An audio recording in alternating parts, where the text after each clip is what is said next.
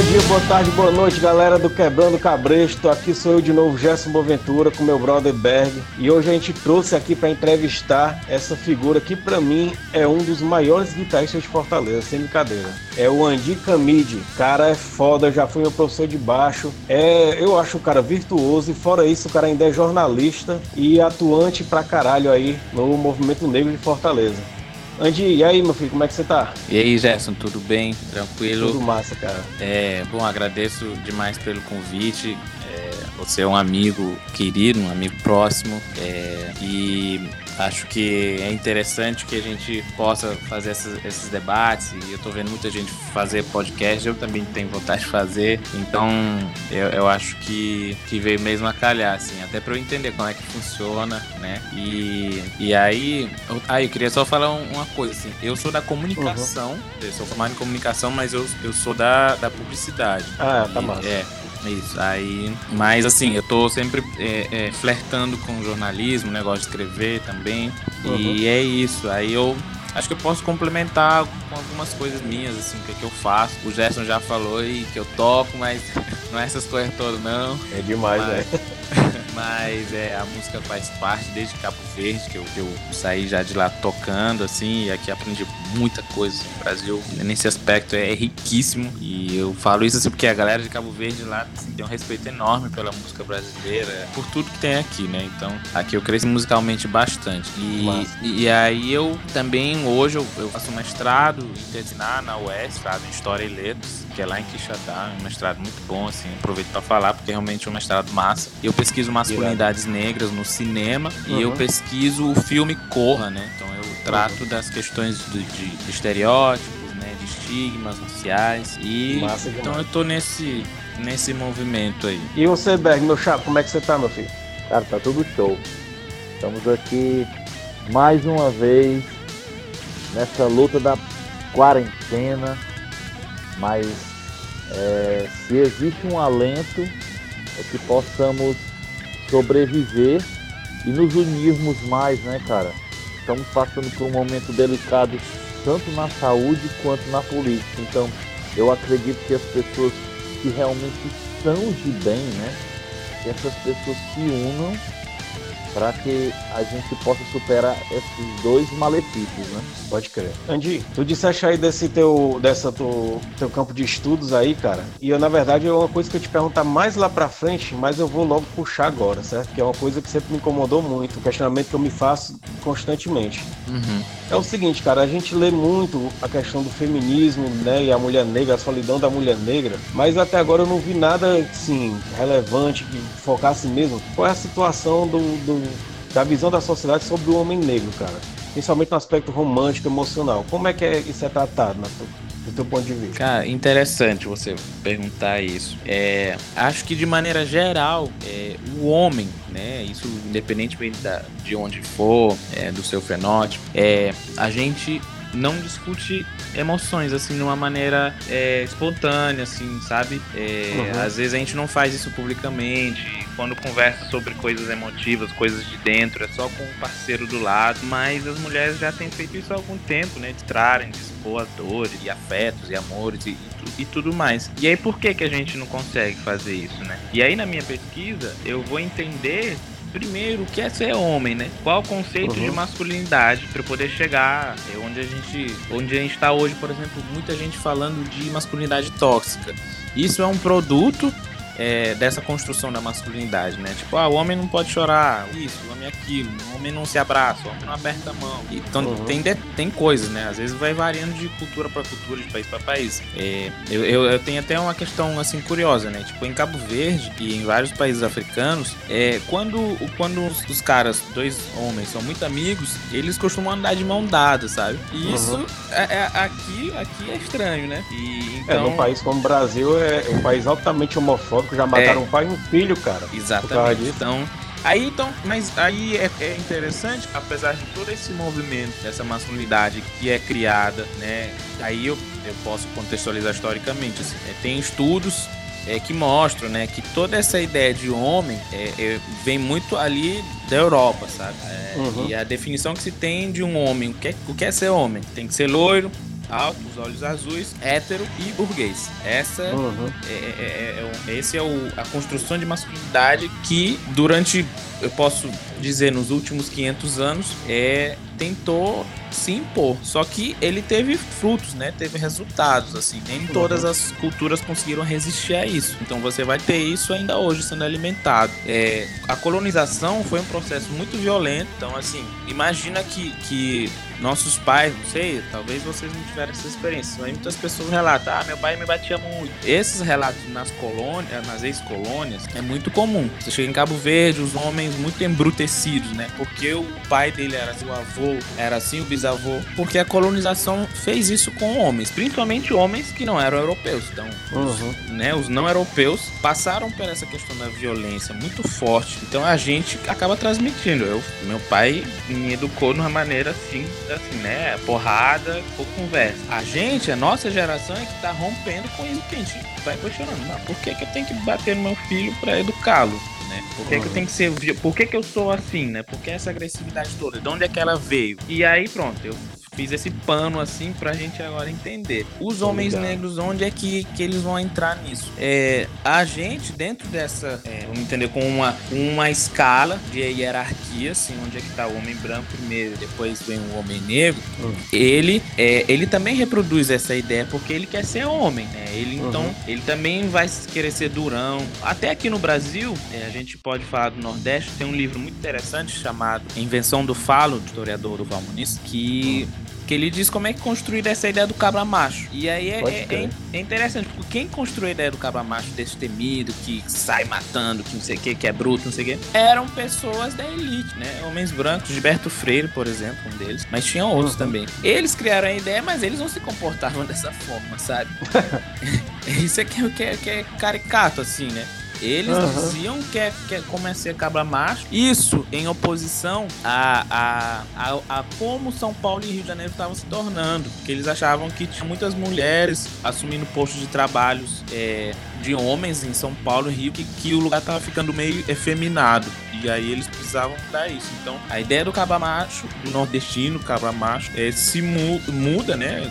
Vai sendo construído uhum. em oposição à ideia de que as mulheres estavam tomando de conta e tal. Assim essas transformações globais, enfim. Então a gente não consegue hoje às vezes falar desses assuntos abertamente que tem a ver com emoção, porque há um, todo um bloqueio histórico, né? Consegue. E aí o homem negro vem assim com todas as questões das opressões, né, do racismo que vem junto. Aí aí é que ele não vai falar, sabe? Ele quer ser uhum. o mais durão, ele ele porque é, é, acho que é, é os sintomas, né, do racismo de você querer ser mais bruto, você tá sempre com cara fechada, porque você é violentado uhum. todo. Então, nossos estudos sobre masculinidade negra são muito pobres. Você tem poucas pessoas falando sobre o tema, então a gente não consegue ainda fazer uma articulação ampla para falar de masculinidade a nível nacional, assim. Você tem um grupinho aqui, às vezes é um grupo dentro da universidade, mas isso tem que chegar em outros lugares, tá? Verdade, para outros lugares. Como é que eu vou uhum. falar com meu pai de masculinidade hoje, sabe? Fala, pai, uhum. você, você, você pode chorar, não tem problema. Eu vi meu pai chorar uma vez só, entendeu? Então, uhum. isso é. Eu nunca vi. Imagina, então. Essas questões, né? Por, por quê? Então é isso, acho que a gente hoje está fazendo essas discussões, está ganhando certa relevância, principalmente que estão falando de masculinidade tóxica, que aí é outro assunto que eu mesmo assim ainda não me propus a pesquisar, mas eu entendo que a masculinidade tóxica é são todas essas consequências da construção da ideia de masculinidade. Uhum. Não chorar, né? Ser bruto, ser aquela macho, coisas aí, é tudo produto da, dessa ideia de masculinidade. É, é isso, assim. Acho que eu falei muito. Né? Diz, falou ótimo.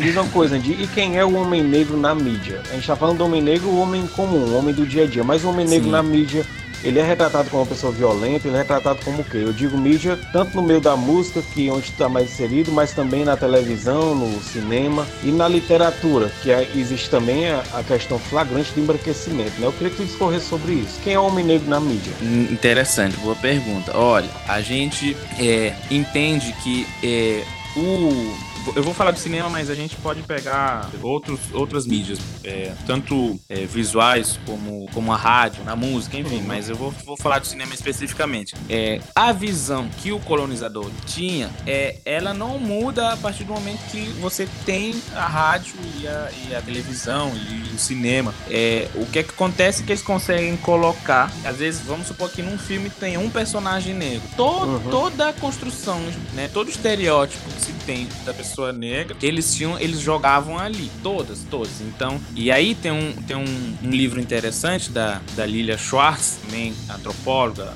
brasileira, ela tá envolvida com tudo que é livro, acho que sobre a história do Brasil. A Lilia Schwartz uhum. mostra, né, que, que quando a gente via, por exemplo, os anúncios de escravos, é, que escravos que fugiam e tal, as descrições eram sempre muito ruins, assim, né? Primeiro que eram tratados como uhum. coisas e depois sempre associado à violência, à bruxaria, né? A envolver questão assim, religioso. Então, essa imagem, essa ideia ficou, né? Ela, ela, se perpetuou. O problema é que a mídia, a mídia, as mídias tradicionais, elas não conseguiram romper com isso. E aí só por causa uhum. de pressões externas das pessoas, movimentos sociais e tudo mais, que as pessoas começaram a dizer não, eu não sou assim. E aí então esse homem negro da mídia é, pode ser que tenha é, perdido alguns estereótipos. É, uhum. Aqui no Brasil teve uma novela, teve um cara fazendo blackface e aí ele ele botou umas batatas na boca e tentou ajeitar o nariz para ficar lá. Na década Sério? de 60. Qual foi essa novela? É, ah, acho que é acabando não novela, Tomás. Não. É... não assisto televisão há muito tempo, então tô por é, fora total. Mas é muito antigo, a novela ainda era preto uhum. e branco. E aí, eu vou lembrar o nome do ator, mas eu sei que a atriz que, que acompanhava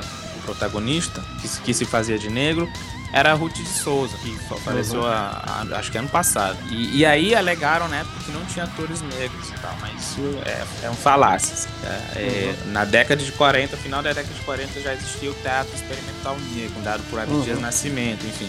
Então, mas aí, aí é que tá, esse movimento de dizer, não, a gente não é assim, a gente pode atuar também, vocês são representar. E nos Estados Unidos essa coisa do blackface é mais forte ainda, né? Lá até hoje ainda você vê isso rolando. É, a galera pintava a boca de vermelho pra ficar grossa, né? E sempre com os olhos arregalados. Tem um vídeo que, que do Thomas Edison. Thomas Edison, uhum. ele também mexia com, com imagem, né? E aí ele pega coloca dois caras negros, ele filma os caras comendo melancia, os caras loucamente comendo melancia, como se estivessem muito esfomeados. Uhum. Achamos que foi a instrução que deram pros caras, pra eles comerem daquele jeito. Só sei que por causa desse vídeo aí, nos Estados Unidos, tem-se a ideia de que todo negro é louco por melancia. É um estereótipo. Minha nossa senhora. É, é bizarro, bizarro. e aí, então, então essas construções, elas vão sendo perpetuadas. Uhum. Mas eu digo que hoje tem um tipo de homem negro que está, que é aceito. A gente faz várias uhum. críticas e tal, e chega uma hora que que eles, eles pensam assim, pô, a gente tem que fazer alguma coisa. Qual o perfil de homem negro que vai aparecer na nossa televisão? Geralmente atletas. Uhum. Aí tem um, tem um autor que, que, que, ele vai tratar disso, que é o Gelzito Araújo, ele é cineasta, pesquisou novela, mas ele vai falar disso. Ó, tipo, né, geralmente é, é o atleta e, e o artista, né? Porque uhum. são campos que conseguem transitar de uma maneira mais tranquila na mídia. Assim. Um cantor negro, beleza. Um atleta, melhor ainda, por causa dos atributos físicos. Aí vai remeter toda essa questão da escravidão, da, da, da objetificação do corpo negro. É, não tem aquele, aquele negócio da globeleza? Aquela vinheta da uhum. globeleza. Pronto, pegar aquela mulher negra, que aí chamam de mulato, não é Hipersexualizada, é né? Isso, exatamente. Então, é aquele corpo é o corpo que é vendido, né? Então, do homem negro também eu posso fazer uma relação. Né? Um homem negro, forte, talvez musculoso, né? É, uhum. Hoje, até que os cabelos afro, black estão aparecendo mais, mas assim, uma construção, uma ideia que, que é permitida, assim. Esse pode ser, mas se for um, outro tipo de homem negro, talvez não entre. Vocês viram, vocês assistiram Pantera Negra? Assisti. Pronto, Pantera Negra tem dois homens negros, um deles, ufa, as pessoas, as, principalmente as mulheres, é, falavam do cara só do corpo dele, Michael B. Jordan. Ele é um excelente ator, mas no filme. É o Pantera Negra esse? Não, é o vilão. Ah, sim. No filme só falavam do corpo do cara, que ele é gostoso, que não sei o que. Não que ele não seja, mas a questão não é essa. A questão é que não conseguiram ver que o cara tá. Além disso, né? É, e, e, é esse tipo de, de homem negro que é permi Eu lembro que saiu um, um, um, aquele Buzz, BuzzFeed, ou não sei. Tem um site aí meio de fofoca, meio, meio cine e tal, não sei o que. Que é, saiu ah, 10 motivos pra você prendeu o fôlego por causa do Michael B. Jordan. E era só falando do atributo físico do cara, saca? Esse perfil é aceito na mídia. Cara, Isso. fazer outra pergunta aqui.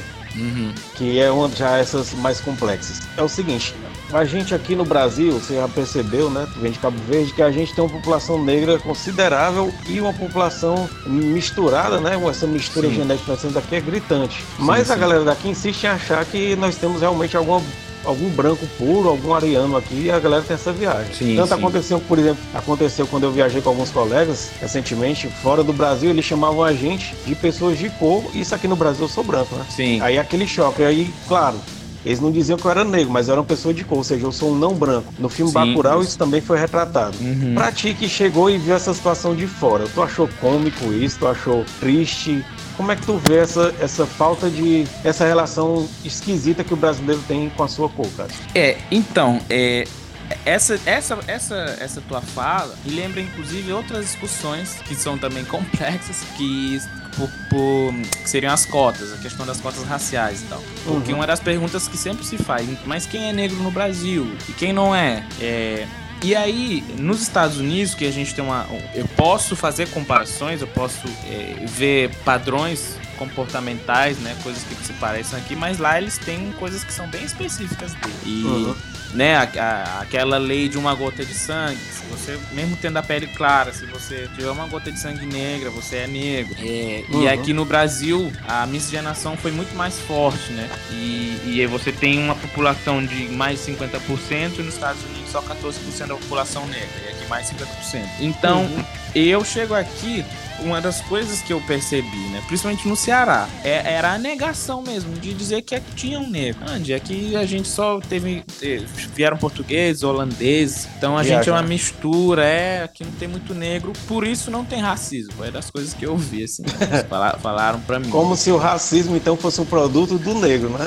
Exatamente. Cara, você tocou na, na questão assim nerválgica. Toda vez que a gente vai tratar de uma raça, gente, a gente tá fazendo a discussão, mas a gente não inventou isso, assim, pelo menos nessa relação, né?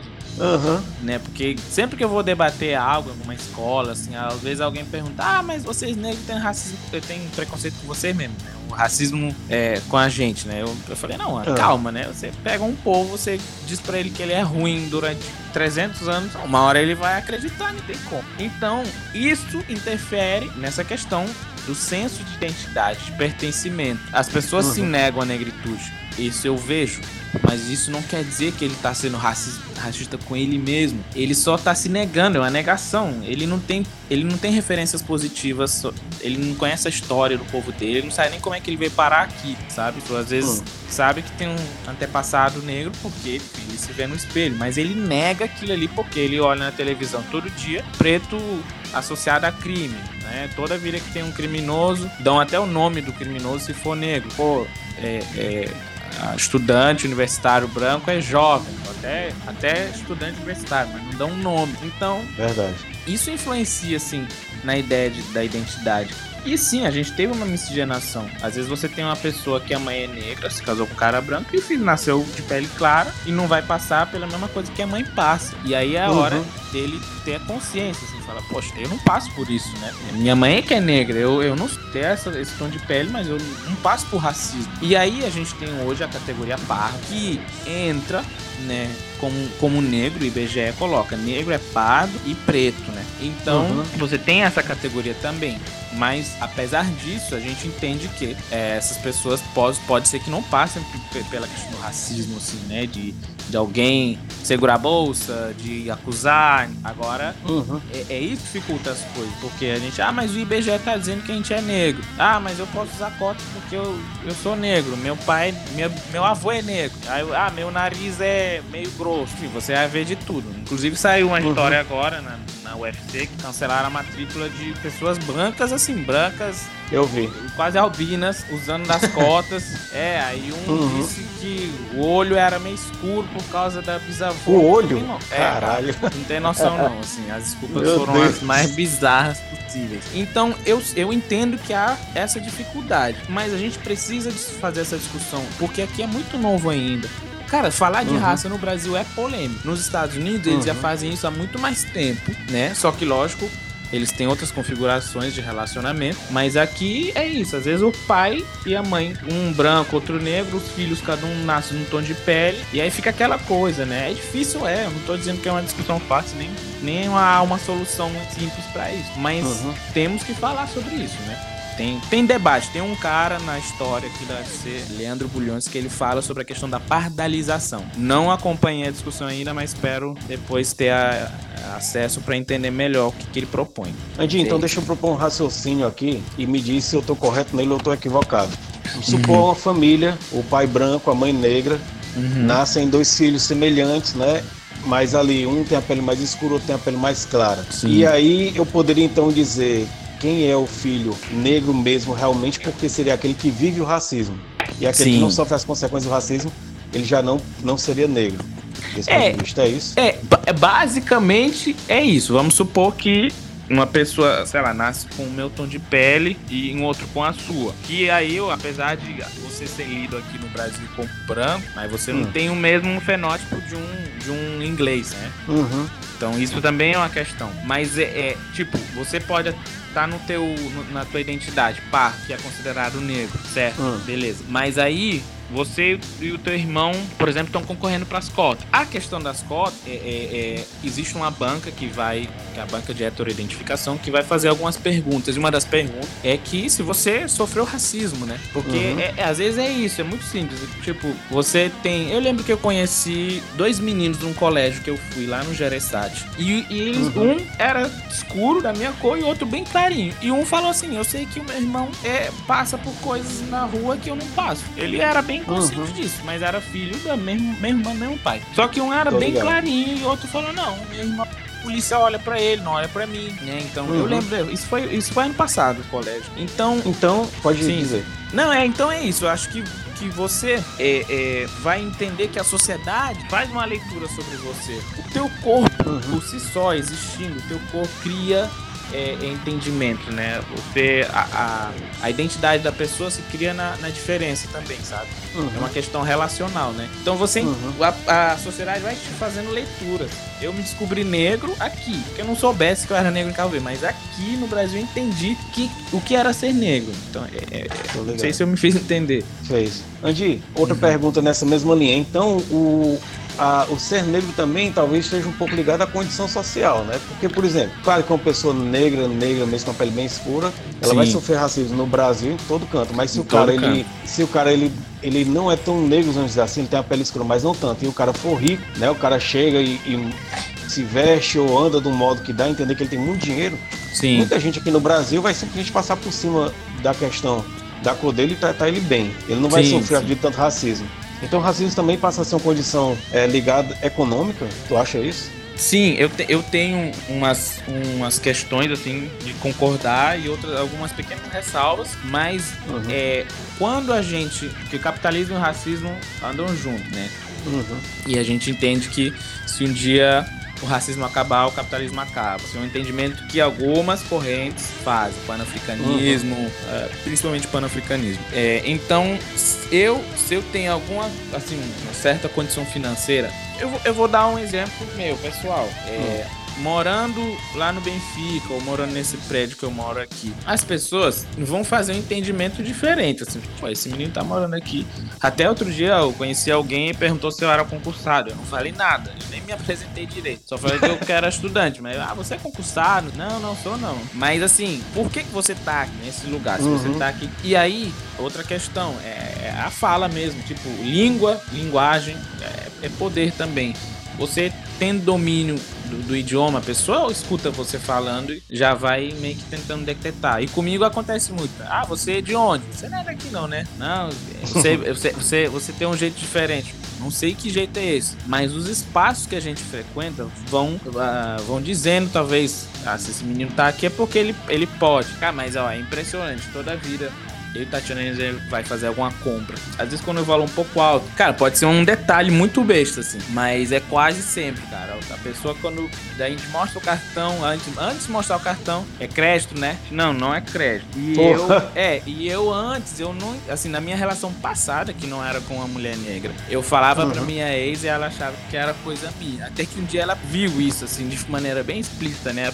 A pessoa pergunta, mas é crédito? Eu, não, não é. É um detalhe. Então, você tá uhum. aqui, mas será que você realmente pode pagar por isso, né? E aí, aí tem um detalhe que eu gosto de fazer uma crítica, assim. As pessoas negras uhum. acabam caindo na armadilha do capitalismo, que é o seguinte: quando o negro é maltratado numa loja, que ele faz, às vezes, ele vai lá e compra o item mais caro porque ele quer mostrar que pode. Cara, eu entendo, entendo. Porque às vezes comprar é existir. Você compra, uhum. você tá uhum. querendo dizer que eu tô aqui, eu existo. Mas isso acontece Frase muito. Forte, viu, Seu Jorge, aconteceu isso com ele na Itália. Eles trataram ele na loja, que ele fez? Comprou o violão e quebrou o violão na porta da loja. Tem noção disso aí? Olha como é que o racismo e o capitalismo, sabe, estão agindo. Então, uhum. vai ter momentos que você consegue criar alianças, pequenas alianças em algum lugar, assim e tal. Mas dependendo de como você estiver vestido, que aí é que tá, eu posso ter grana pra caramba, mas se eu não tiver arrumado, entre aspas, arrumado, a sociedade vai fazer outra leitura sua. Eu andando pela UFC, estudante universitário, quantas vezes pessoas segurando a bolsa pra mim? Eu indo pra UFC, né? Andando a 3 de maio, a pessoa me viu, uhum. correu. Teve um momento, teve uma vez foi tão cômico que a mulher entrou exatamente no CH onde eu ia entrar. Quando ela me Sim, viu, ela achou que tu tava perseguindo ela. É, mas tomou um susto, só que eu continuei, né? Eu fui subir no, no prédio lá onde é real. Minha nossa senhora. Saca? Mas isso rolou, então, aí por isso que eu digo, galera, pode acontecer de você ter um tratamento sim. Se a pessoa vê que tu tá com grana e talvez o bicho aí tem dinheiro. Talvez eu tenha que dar um tratamento. Quem é ele? Será que é jogador de futebol? Será que. Cara, uma vez perguntaram, eu, Tatiana e a... tinha uma galera, só a gente preta ali na, na beira-mar. E aí uhum. perguntaram se, a... se. Primeiro perguntaram a gente era de onde. Eu respondi ironicamente que a gente era de Wakanda. E a mulher. Wakanda. Ah, ah eu sei onde fica quando, você tá brincando e tal. Mas vocês são o quê? Uma banda? Aí, aí essa pergunta diz muito, sabe? Sobre. Aí, ah, vocês são uhum. lindos, não sei o quê, o cabelo de vocês. Aquela coisa, né?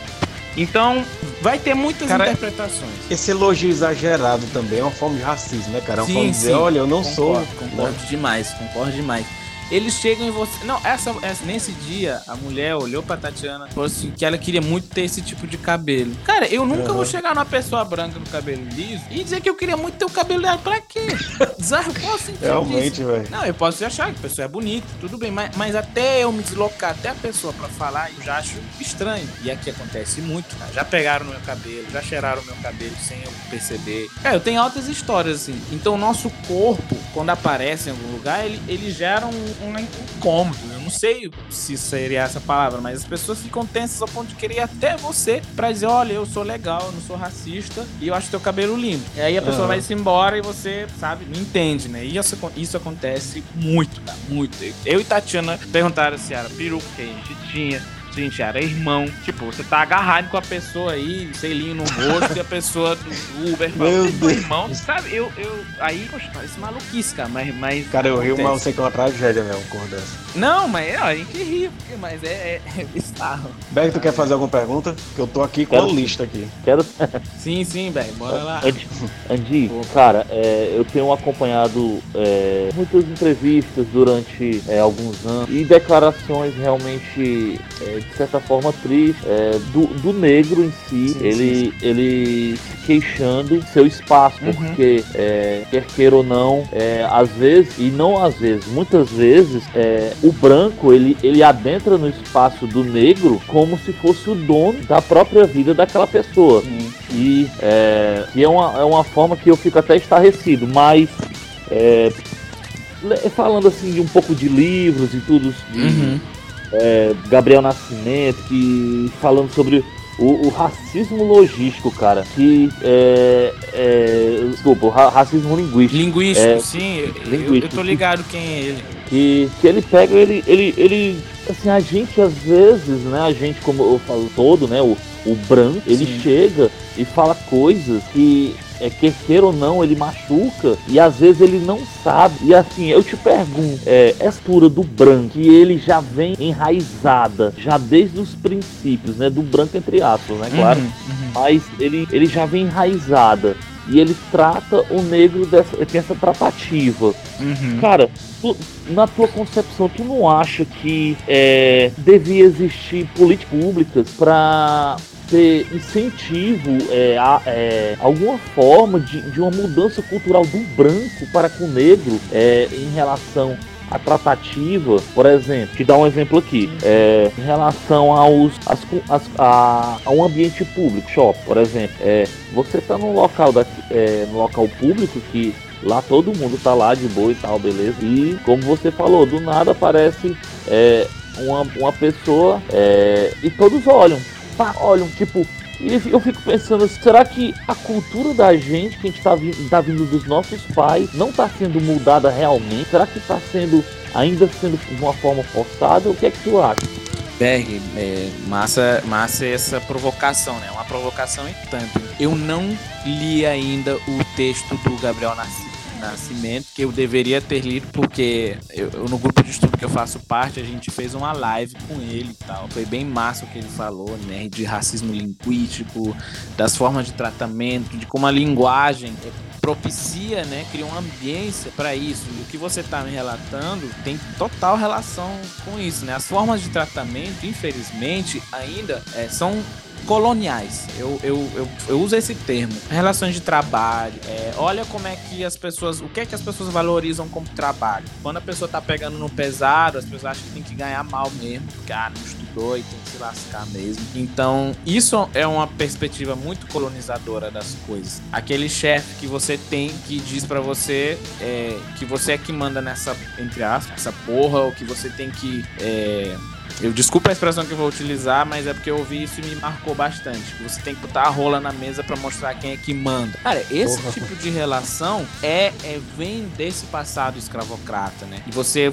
falar pra pessoa que ele, pra ele ser um, líder, ele tem que ser escroto, né? Então, a gente, infelizmente, é atravessado por isso em todas as nossas esferas sociais. Pô, em tudo. É, no, às vezes, aí Aí você falando nisso, pô, você entra num shopping. Hoje em dia o shopping já é algo mais democrático, né? Todo mundo praticamente vai pro shopping. Mas é, será que no Iguatemi, dependendo da loja, pessoas negras entrando, qual vai ser a reação, né? Aí, às vezes, essa pessoa, aí é, a gente tem que fazer essas ponderações. A pessoa que tá lá, não é que ela seja uma pessoa má. Inclusive, isso é um equívoco. Às vezes a gente achar que a pessoa que é racista é só a pessoa má. Mas essa pessoa que pode ser uma pessoa boa que está trabalhando na loja, ela naturalizou que negros não vão entrar naquela loja e que se entrar não vão comprar nada e que se vão comprar tem que ficar ligado que pode ser que, que ele tenha roubado o cartão, porque isso foi passado para ela, né? E ninguém chegou Aí você falou algo que para mim é o que tem que resolver, é a forma que resolve políticas públicas. Você tem uma sociedade que é desigual com mulheres, né? que há, tem muito, muito assassinato de mulheres feminicídio, tá aí, a lei feminicídio. Você tem é, é, um país que mata é, pessoas é, LGBT, vou falar de uma forma geral, LGBTQI+, tem que ter medidas políticas públicas né, para resolver isso. Então, acreditou que para a gente garantir uma sociedade é, que entenda é, cuidade, que funcione, né? É, cuidade, a gente precisa, de, eu digo que é apelar, porque tem outro jeito. Você chega, conversa, provoca, faz diálogo, e a sociedade ainda insiste em não querer mudar. Então, vamos optar por, por essas medidas. Então, a, a, eu posso dar outro exemplo. Quando a gente chegou aqui, a comunidade africana, eu cheguei em 2007, mas, mas já teve gente que chegou antes. Mas 2007 foi um ano que marcou porque chegou um grupo um pouco maior. Quando a gente andava na rua em grupo, cara, parava tudo. Para, rua, quarteirão, todo mundo olhando quem, quem é esse povo. Quais foram as, o que, que o governo brasileiro fez para dizer, gente, a gente tem um programa de intercâmbio, todo ano chegam algumas pessoas de alguns países, é do continente africano, a gente tem uma história em comum tem um país chamado Cabo Verde. Eu nunca vi isso. E eu acho que não sei se há interesse em fazer isso. O, o Gerson, a gente acabou ficando amigo porque, enfim, ele é amigo de um amigo meu e uma pessoa que sempre demonstrou interesse em conhecer coisas diferentes, uma outra mentalidade. Mas isso é dele. Mas nem sempre a gente, a gente precisa que isso não seja só de uma pessoa, mas que seja um, um, um pensamento coletivo, né? um interesse coletivo. Por que, que as pessoas dificilmente querem ir passar férias no continente africano e querem ir para a Europa? Qual é a imagem que se tem da arte, né? E, e aí, qual, o que é que o governo faz para resgatar essa relação histórica. Eu digo, gente, a África tá aqui. As pessoas têm que saber mais sobre o continente africano porque o continente africano tá aqui. Mas tem gente que sabe mais sobre a Austrália do que, do que Cabo Verde, que tá aqui do lado, que, é uns três horas de avião. Então tem que ter sim, eu, eu, eu concordo com você, assim, tá? acho que medidas é, de, de políticas públicas poderiam sanar algo pensado. E detalhe que hoje a gente tem muitas pessoas que fazem essas discussões, né? Professores universitários, então gente com expertise para tratar do assunto, né? Eu acho que é, que é isso que a gente tem que fazer. Cara, vou fazer uma provocação aqui agora. Sim. Tu, tu falaste aí nas relações históricas que a gente tem com a África e tal. Diz uma coisa, é, a gente que no Brasil a religião predominante é a religião cristã, seja ela no Sim. catolicismo ou no protestantismo, né, que é os crentes daqui. Uhum. Mas a gente tem uma população que tem uma, uma, uma ascendência negra, negra que eu digo africana, muito sim, forte. Sim, e a religião que nós temos aqui mais forte, que vem da religião, que vem que tem relações com a África, é o candomblé, que na verdade não é africana, mas ela tem as entidades africanas. Né? São as entidades de diversas religiões, dezenas de religiões de África que acabaram se consolidando aqui uma religião só o candomblé. Além Além disso, além disso, a gente tem aqui ainda, fora os orixás, temos os inquinces, os vodunces, de certa medida até mesmo os encantados, que são predominantemente indígenas aqui, mas também tem essas entidades que, que tem essa coisa da africana, os Exus e Pombogiras, então a gente tem um, uma porrada de coisas da nossa religião e da nossa cultura que vem da África que ficam por baixo de uma religião europeia. Tu não acha que o catolicismo, o cristianismo em geral, uhum. é uma marca imperialista nas nações? E aí a provocação vem. Caso tu acredite nisso, essa, essa, esse imperialismo também não acontece na África? Sim. Na África de continente? Continente é, todo. Pessoas... Você, Diz aí o que, que, tu acha. É, você colocou. Eu não sou expert na assunto, você tem mais conhecimento, inclusive, de religiosidade africana aqui no Brasil, afro-brasileiro e tal. Mas assim, a minha leitura é quando você quer dominar um povo, você precisa fazê-lo desacreditar no que o mantém vivo, né? Nas crenças, nos mitos. E falando mito num conceito é, é, afrocentrado. Mito porque uhum. a Europa pode achar mito que é coisa que não existe, tá? mas na África mitos têm outros significados. É, então, como é que você é, é, trava um povo, você trava a cultura dele. Você acaba com a cultura dele e você consegue fazer isso. É, é, uhum. A gente, a gente te, eu, eu tenho como referência cara que lutou pela independência de Cabo Verde, Guiné-Bissau, a Mirka Cabral, ele falava muito da cultura, da questão cultural. Ele falou, gente, a gente não pode proibir os tambores. Se os portugueses proibiram os tambores, já era, morreu. Os tambores é simbólico ele falar tambores e tal, podia ser outra uhum. coisa. Tambores é muito forte. Então, em Cabo Verde, você vai encontrar isso. E de uns 20 anos pra cá, é, de, de igrejas da IURD, vou ser bem específico, a IURD, né? Que é a Igreja uhum. Universal, é, chegar em Cabo Verde e, meu irmão, acabar com tudo.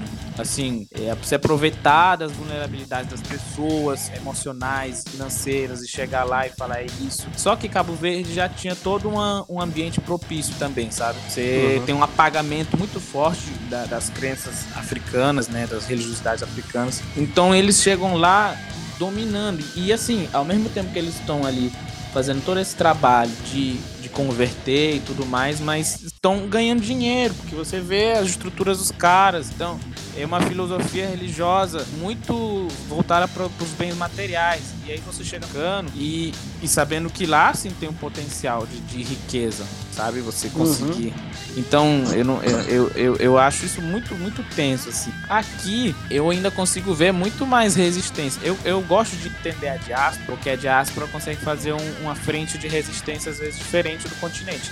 Você chegar em Cabo Verde e falar de candomblé lá, as pessoas podem não aceitar isso muito bem, não. Tipo, é mesmo, cara? É, é.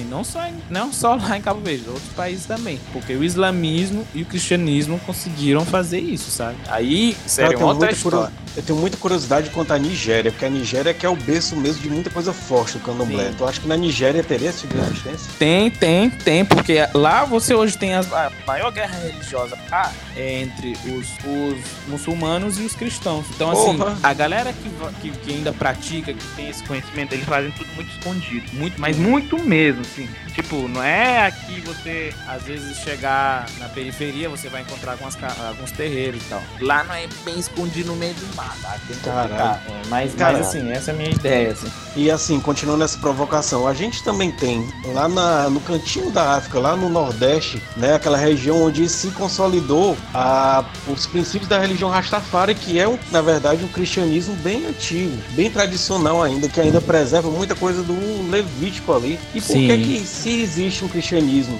tão raiz assim, para usar o jeito que a gente fala aqui no Ceará, negócio tão raiz, tão, tão forte, por que é que foi importado então o cristianismo europeu, que já estava bem mais diluído do que a religião Rastafari, e ainda teve, consequentemente, a, a, a essa criminalização da, da, da, maconha, né? Que é a erva considerada sagrada pela galera lá. Sim, Como é sim. isso, cara? Não, é, é, é, é interessante você falar isso, porque os Rastafari, eles acreditam que o que está escrito na Bíblia é a história da África, que Jesus uhum. era negro e tudo mais. Eles têm essa perspectiva. E agora claro, a colonização, ela não, não deu, não, como é que eu posso dizer? Ela não, não amenizou, né, assim, ela foi com tudo. E, e você tem ali na Jamaica, América Central, uma perseguição muito forte a, a, qualquer traço, a qualquer evidência né, de coisas que remetiam ao continente africano. O Haiti, uhum. a Revolução Haitiana, né? Haiti é um país que podia ser muito mais falado na historiografia mundial. A história Haiti... dos caras é muito foda, viu? É, Haiti foda. E Haiti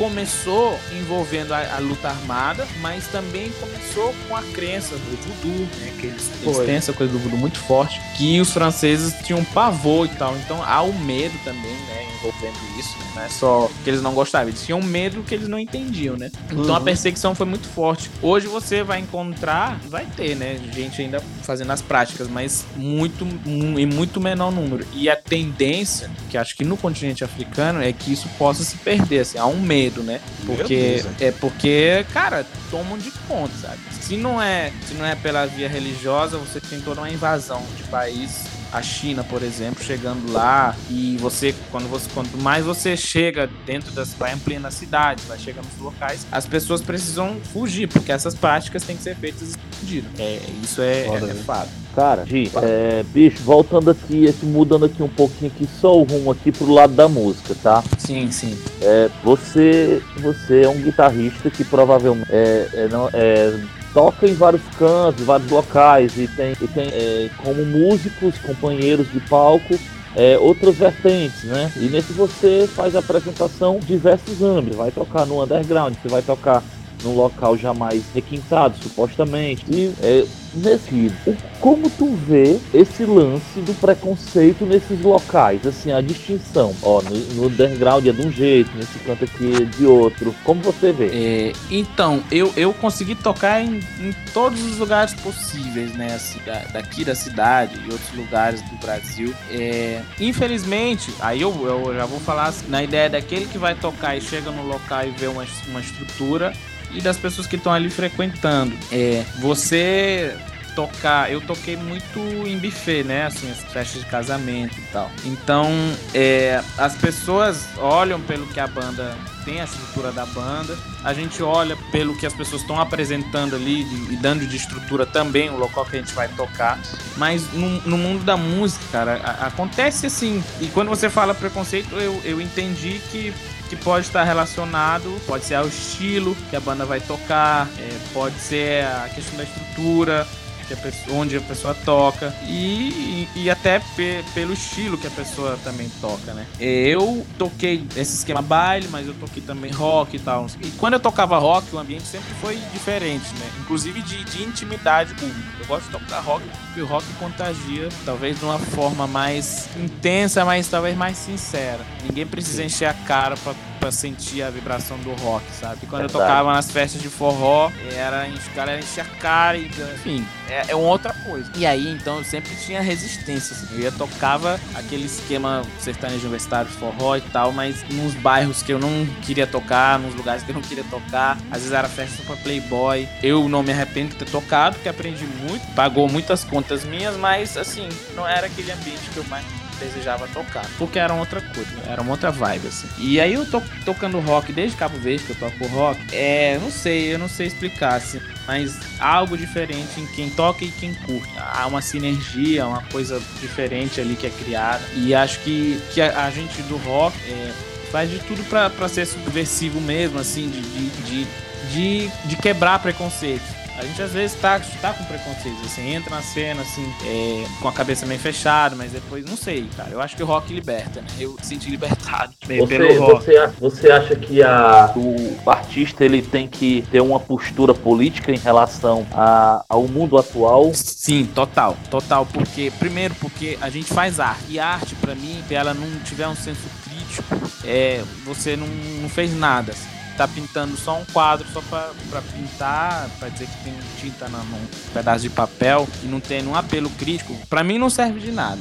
E tanto que as obras de arte, sendo elas musicais ou obras pintadas, de lá que for, que mais que, que ficam até hoje para a posteridade são as que provocaram mais o sistema, né? Independentemente da época. Então temos que ser críticos com a arte. Músico que fica em cima do muro, ou que não fala nada, ou que até é contrário e geralmente a favor do sistema, para mim é um músico medíocre, sabe? Você pode até executar, técnica para mim não é nada, sabe? Tocar, o cara toca pra caramba. Mas o cara não tem senso crítico, não é politizado, não, não adianta. Ele tá, ele tá a favor do tema. Eu sei que tem gente que precisa ganhar o dele e tudo mais. É complexo a discussão? É. Mas se o cara não tiver senso crítico, ah, se ele só toca forró porque precisa ganhar dinheiro, mas em nenhum momento ele dá um, uma opinião sequer sobre a, a, situação política atual do país. É medíocre. Isso é a minha posição.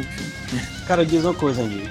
É, quando a gente encontrar algum artista que ele vai e soltam declarações felizes e revelam racista. Tu acha que o, a posição ética da coisa seria bloquear o artista e a obra dele? No caso, por exemplo, sei lá, de vários músicos já fizeram essa besteira, como o cara até do Pantera. Pô, ou ia falar só exatamente... o cara. eu ia falar exatamente isso. Cara, eu curto muito o som do Pantera, sabe? Muito assim. O riff do Dimebag Darrell e tal, não sei o quê. E eu até então nunca tinha visto nada deles relacionado, assim, isso lá em Cabo Verde, eu escutava Pantera direto, direto, direto, direto. Uhum. Quando eu cheguei, eu comecei a, a, ver mais coisas sobre o rock e tal, e o mundo, e tinha portais de notícia, coisas que a gente Cabo Verde. Aí eu vi essas paradas, assim, eu, eu, eu fiquei chocado. Tanto que hoje, hoje eu não consigo mais escutar assim Pantera assim do nada assim. Às vezes eu lembro de alguma música e falei, deixa eu ouvir só essa música. Mas isso mexeu comigo assim, né? E aí eu comecei a descobrir uhum. que no mundo do metal tem uma galera, sabe, tem.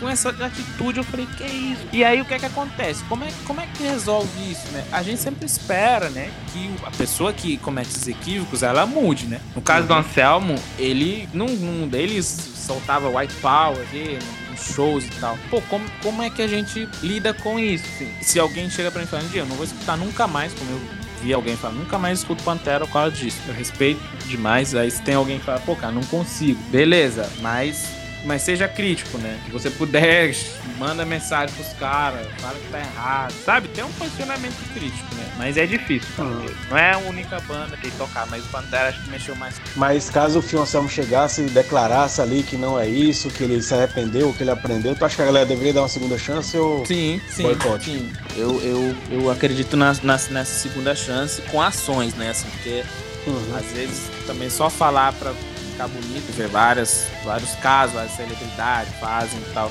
Mas com ações mesmo. Tá bom, agora como é que você vai ajudar? Prática. Eu acho que merece. Cara, sobre a pergunta chave assim, nesse podcast, né, que vai ser até o título, que é Música Negra importa em Fortaleza, na verdade eu vou fazer uma pergunta dentro dessa para ambientar mais. Por exemplo, o Cláudio, Cláudio Oliveira, que é um cara que eu admiro demais, é um dinossauro do blues, tinha sido convidado hoje, infelizmente teve um problema técnico lá com o aparelho dele, ele não pôde estar aqui. Mas uma observação que eu ia fazer, caso o Cláudio estivesse aqui, é que quando eu comecei a me ligar do blues em Fortaleza, isso foi há mais ou menos 10 anos atrás, eu percebi que apesar do blues ser um ritmo negro, não uhum. tem como você negar isso. Sim. Dos grandes de Fortaleza, não vou falar o nome dos artistas, né? Porque eu Sim, não sei se eles se incomodariam, mas de muitos artistas. Bota aí um universo assim, de dezenas de artistas. O único artista que eu via mesmo negro, raiz, era o Cláudio Oliveira. Sim. A gente tem um ritmo negro e você nos grandes, claro, deve ter artistas menores, eu não sei como é hoje também, mas só tinha o Cláudio. Sim. Então a minha pergunta é: música negra em Fortaleza, tu acha que ela importa? E o que é a música negra? Porque adianta você ter uma galera curtindo rock, curtindo blues, e não abrir espaço para os artistas negros, porque eu não acredito que o Cláudio fosse o único músico negro na época. Sim, sim. É ridículo esse Ó. pensamento. Me diz aí o que, que tu acha. Boa, boa, essa é boa. É, olha, a- uma das coisas que a gente pode trazer são é, quem é que consegue tocar blues ou rock, por, por que consegue tocar, quais foram os meios que facilitaram para ter acesso, conhecimento à música. O blues virou elitizado, coisa que era do gueto, né, na década de 30, nos Estados Unidos. Aí hoje você tem toda uma gourmetização do jazz e do blues. Então você tem o Festival de Guaramiranga que hoje você paga para assistir e antes eu cheguei aí em alguns que eu não paguei pra assistir. E eu vi gente indo de cachecol, uma galera que não sabia nem quem era B.B. King, mas que, que porque queriam ir pro, pro festival de jazz e blues, entendeu? Porque era massa, Uhum. era, sei lá. Então, e aí essas pessoas que conseguem tocar também, cara, aí eu vou ter que falar na realidade de todos os músicos, tá? Instrumento é a parada cara. Um Uhum. instrumento massa é caro, você investir na música sai caro. E a, quem é a galera preta hoje aqui? Quem são essas pessoas daqui do Ceará, Fortaleza especificamente? Eu ando muito na periferia, então eu vejo que na periferia você tem uma, muita gente negra. Só que você falou algo interessante. Não era só Cláudio que tocava blues. Eu conheci inclusive uma outra galera que fez um movimento em paralelo com a casa que tentava tocar. Aí tinha os, tinha os meninos que tocavam, os negros, uma cantora negra e tal. Então, é. E aí é uma questão que talvez nunca essa galera tenha pensado. Talvez o Cláudio hoje poderia ter falado algo interessante nesse sentido. A gente vai chamar ele outro programa. É, mas acho interessante porque isso era explícito, né? Eu ia na casa do Blues desde aquele lá no mercado que Joaquim tava, tava acho que até do É. Benfica, todos os buracos que tinha, eu ia.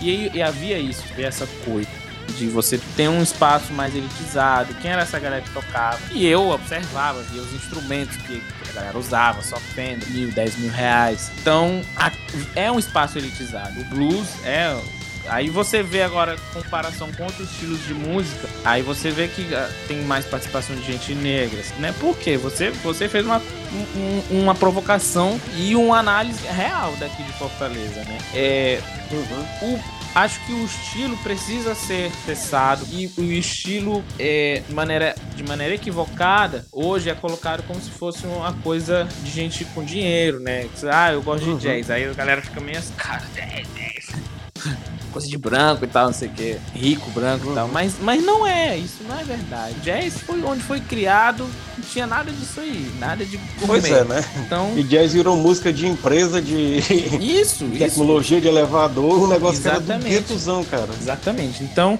eu acho que eles também precisa é, fazer esse som chegar, né? Quem toca sabe levar esse som para outros lugares. Porque você pra tocar ali só com a deota, só entre a galera, né? Só aquele mesmo grupo, não dá certo.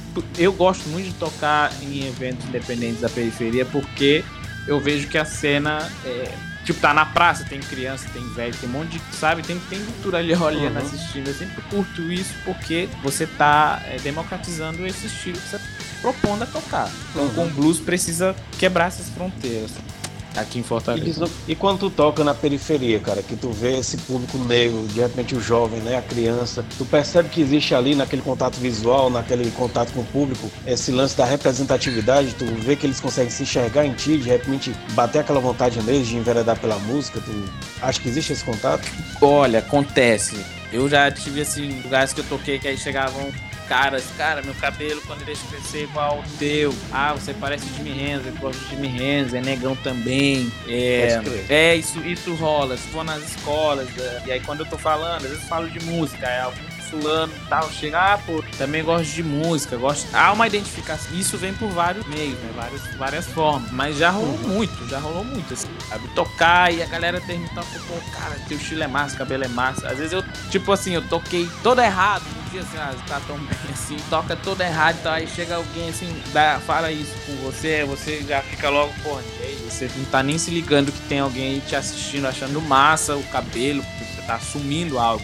Isso, o cabelo, na verdade, o cabelo acho que foi sempre um motivo de, de, de mais de criar cumplicidade. Sempre. Pode eu ia nos crer. cantos e a galera fala, cara, teu cabelo é massa, o meu é assim também, eu queria deixar crescer. Aí, cara, isso já rolou dentro do carro de Uber, cara. Peguei uns caras no Uber e falei, pô, cara, o meu cabelo era assim, aí me mostra o Instagram, olha como era. Enfim, cabelo sempre desperta isso, essa, essa coisa da identificação. Ou seja, a, a intenção daquela né? galera que pensou isso lá nos anos 60 permanece viva, né, cara? Sim, sim, muito forte. Meu pai tinha um black também, tem uma foto dele em Black Power. Eita, pode é. crer. Andy, cara, é também em torno disso aqui, dessa, desse lance da, da cultura do blues. Bicho, é, o que é que tu acha o que é que tá faltando aqui na cena de Fortaleza para que eu, o blues, é, o blues e, e, outras vertentes da música negra é, seja mais enfatizada, tenha mais força, porque é, eu, eu, por onde eu ando, eu vejo que a galera tem muita galera talentosa e tudo, a galera busca, faz de todas das tripas coração para fazer um trabalho profissional, pelo menos próximo a isso. E mas só que às vezes acredito quando chega num edital, chega numa coisa do tipo, parece que há uma, uma barreira aí e, a, e já estando, já vi gente comentando que é por conta da cor da pele. Tu acha que isso existe? Olha, é, isso já é uma análise que eu, assim, vou arriscar fazer, mas não tenho tanta segurança. Porque, assim, quem vai definir quem entra é a curadoria. E eu ainda consigo achar que pode ter até viés político nisso. Pode ser que tenha a questão da cor ali, claro que, que, que vai ter, porque eu entendo aí assim, o racismo ele é estruturante, né? Ele está nas nossas relações sociais toda hora, sempre. É, e aí se você tem um grupo de rap, cara, tudo preto e tal, não sei o quê. O grupo de rap já é sempre é, entra nesse tal sempre. Uh, falo isso porque eu acompanho a cantora de rap. E é uma mulher negra e tal, não sei o quê, então. Mas eu vou te dizer uma parada, que aí isso é um comentário que eu vi recente. As questões identitárias, aí é onde o capitalismo faz o trabalho dele bem feito, é, estão em alta. Quando você propõe hoje alguma discussão lá no Dragão do Mar, ou algum outro projeto da cultura, assim, falando de cultura negra e tal, é como se fosse o Agora é o, é o time, né? Agora é a hora de você fazer que está na moda, é tendência. Não gosto de usar esse termo moda, porque a cultura sempre existiu. Mas é, é, é como se a galera quisesse pegar e aí com isso vão se promover. Aí tem questões meio, e aí eu tenho essas críticas também a fazer. É, por isso que eu digo que a gente não, às vezes aponta o racismo só em pessoas más ou pessoas que a gente tem discordâncias, mas às vezes pessoas que a gente está do mesmo lado, e é uma crítica que eu vou fazer à esquerda, é, de, de se aproveitarem desses temas para se promover politicamente, né? Marketing pessoal mesmo. Então, esse eu ouvi de um amigo falando assim, se tu levar esse teu tema aí de masculinidade negra aí lá no lugar tal, tu vai conseguir entrar porque é o que estão pedindo agora. As pautas identitárias, ismo. Faz sentido para mim, faz sentido mais. Mas também quando não dá certo, pode ter isso sim. Eu, como eu disse, o racismo é estruturante, mas, mas a música, eu sempre digo que a música é aquele lugar que ainda a gente consegue circular melhor. Que é, uhum. aí aqui tá ok. Mas assim, que a gente precisa é, mudar as curadorias, porque eu vejo pessoas tocando sempre tais desde que eu tô aqui no Brasil, já faz quase mais de 13 anos. As mesmas Flagrante, figuras, né? saca? Então, é, é, isso deve mudar. Por que que não muda, né? Quem são as pessoas que estão avaliando isso? Tem outras bandas na cidade, um estado com 10 milhões de habitantes, não é possível que consiga só se, sempre as 10 bandas entrando sempre. Então tem algo errado, mas é, essa é a minha análise. Bom, galera, essa aí foi a nossa grande entrevista com esse brother, o Andi, e agora a gente vai pro nosso terceiro bloco, né, que é o bloco das indicações. Andi, agora a gente queria que você indicasse aí três músicos ou discos ou artistas que você conhece, preferencialmente aqui de Fortaleza. Pode ser uma galera que você conhece que veio morar aqui também. Sim, sim. E queria que você indicasse o trabalho de 10 de 10 não, Ave Maria. De três pessoas. Se for 10, não cabe no programa, não. Eita! Olha, bom, eu. Deixa eu ver. Pô, tem muita gente massa aqui de Fortaleza. Deixa eu ver assim um nome que vem à cabeça. Ó, eu gosto do trabalho do Célio, o cara do rap, que eu dou um valor, ele é DJ também.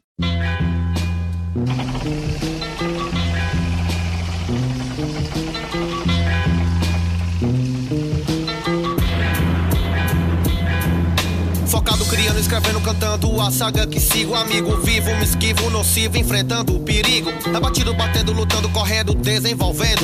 Querendo e fazendo minha rima de acordo com o beat, tá valendo, crescendo, mudando. E ele faz um trampo massa. É, há pouco tempo eu ouvi um, uns sons que ele, que ele lançou e tal. Enfim, trabalho muito bem feito. Aí, outro cara que eu ouvi também recentemente é o Matheus fazendo rock, que é o nome, na verdade, o nome do, do, do álbum dele, Matheus fazendo rock.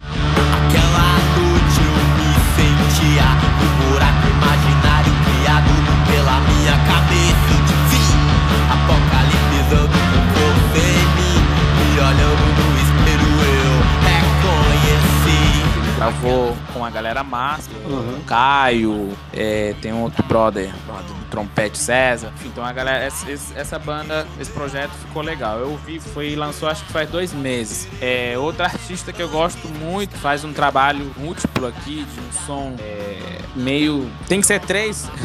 Tem que ser É três. porque se, Não, então deixa eu Era não, bom. Então, não, então é porque se falar. forem 10, aí não cabe num programa não, não, só, vou né? três.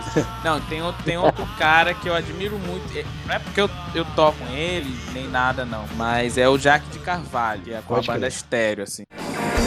Feche os olhos lá, depois da hora de começar. É o velho mundo de novo. O Jack, excelente compositor, assim, tipo, as letras dele são muito fodas. Assim. Eu toquei com ele, me afastei um pouco, aí fico num movimento de vai e volta, mas eu tô com ele sempre, né? assim. Então, o Jack de Carvalho com a banda estéreo, cara, muito bom. Ele é sensível à realidade de Fortaleza e com o Jack eu pude tocar nas periferias de Fortaleza. Então, isso me fez ter uma visão diferente da cena rock na periferia. Então, Jack essa é a figura. Tem muita gente massa, mas essas que eu lembrei logo agora. Massa. Massa. Berg, e tu aí, qual é a tua de hoje? Cara, eu venho aqui trazer uma banda que tem um trabalho muito sólido, uma banda muito Uhum. foda, que chama Burn Storm. E é, Vixe, A banda- eu sei qual é essa banda aí. Fudida. cara, é uma banda muito foda.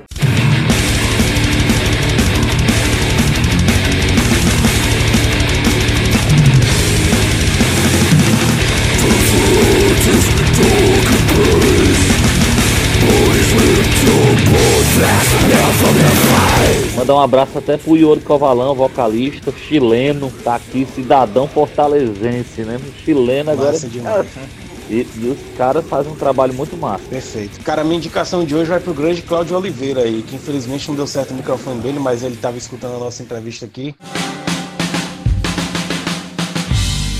Como posso estar em paz se a minha paz é tão vazia?